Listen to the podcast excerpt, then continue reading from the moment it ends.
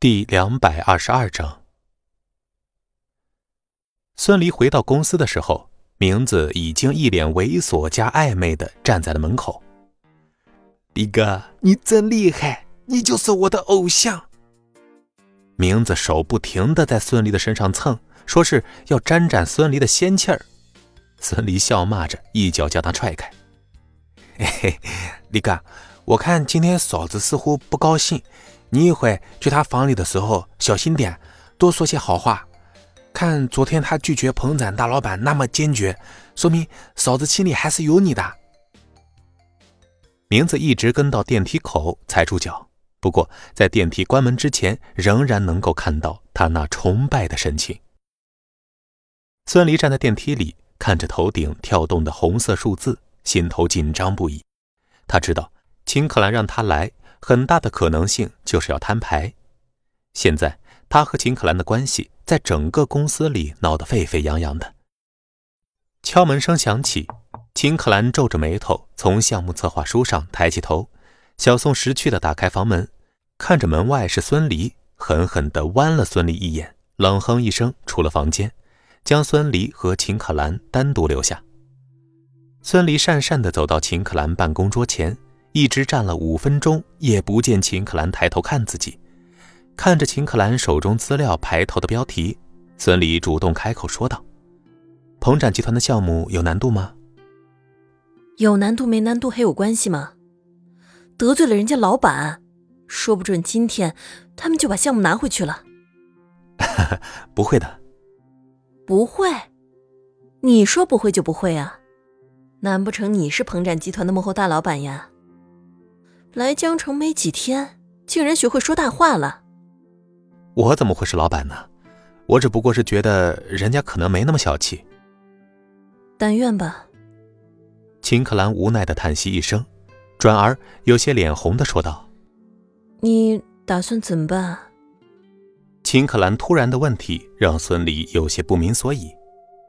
孙离疑惑道：“什么怎么办？你还要不要留在公司？”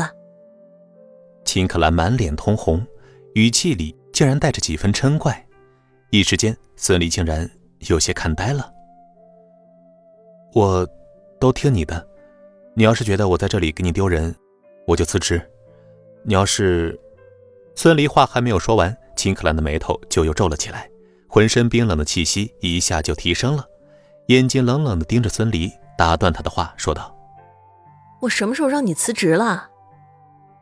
孙离诧异的看着他，心头一动，难道秦可兰没想过让自己离开秦氏吗？孙离试探的问道：“那可兰，你还让我继续留在公司？你是来工作的，只要你端正工作态度，公司没有理由开除你的。”秦可兰接着有些不自然的说道：“不过，大家都知道了你的身份，再做个小保安。”确实有些不合适，要不你上来吧，刚好，保安副部长的位子一直空着，你来试试吧。孙俪只觉得脑海一片空白，不可思议的看着秦可兰。可兰，你以后在公司喊我秦总。好了，没什么事儿，跟着小宋去保安部交接吧。一直到孙俪走后，秦可兰的一颗心还在砰砰直跳。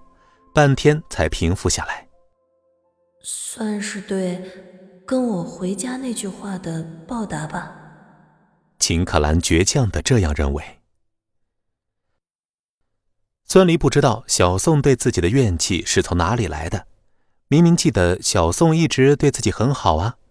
以前旷工的时候，有好几次秦可兰要处分自己，都是小宋偷偷给自己报信的。小宋。孙俪想要和小宋搭讪，却被小宋打断了。他一把将保安部部长的房门给推开，而后直接说道：“李部长，这是给你配的副手，以后你就不用那么辛苦了。”保安部长李明天是个快五十岁的中年男人，不高，双眼炯炯有神，身体粗壮。看着小宋引着孙俪进来，赶紧起身，满脸堆笑的走了上来。废话。原来不知道这个小保安是董事长的男人，现在知道了，肯定要恭恭敬敬的呀。副手？李明天哪敢真的把孙离给当副手啊？他是公司的老员工了，特别懂事儿。哎呦，孙兄弟，你来了呀！我琢磨着秦总也会把你送到保安部来的。怎么说，这里也是娘家，保安就应该当保安部长才对呀！哈哈哈。李明天亲昵的拉着孙离的手，一副好兄弟的模样，看得小宋牙根直痒痒，心底骂了句“老狐狸”，气愤的甩手走掉了。孙离和李明天寒暄着。心里对李明天的热情，他心知肚明，是因为秦可兰的缘故。好半天才从李明天的热情中解脱出来。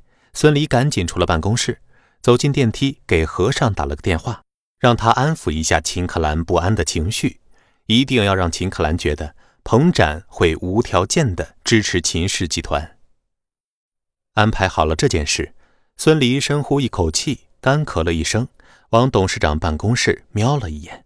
暗道：“现在自己才是真正的吃软饭吧。”刚从楼梯口出来，就看到明子一脸玩味的站在外面，吓了孙离一跳。“明子，你干嘛呢？”“ 嘿嘿，李哥，恭喜你升职了！小宋秘书打电话来说你来收拾东西，我一早就在这等你了。”“啊啊，明子，咱们还是像以前一样，我这保安部副部长。”你也知道没什么实权的，我知道什么？我不知道。嘿嘿，李哥，嫂子对你可真好。现在所有人都明白了，为什么孙离来的第一天就可以将李光那个昊天集团的二代给干败了。原来嫂子是秦总啊！本集播讲完毕，感谢您的收听。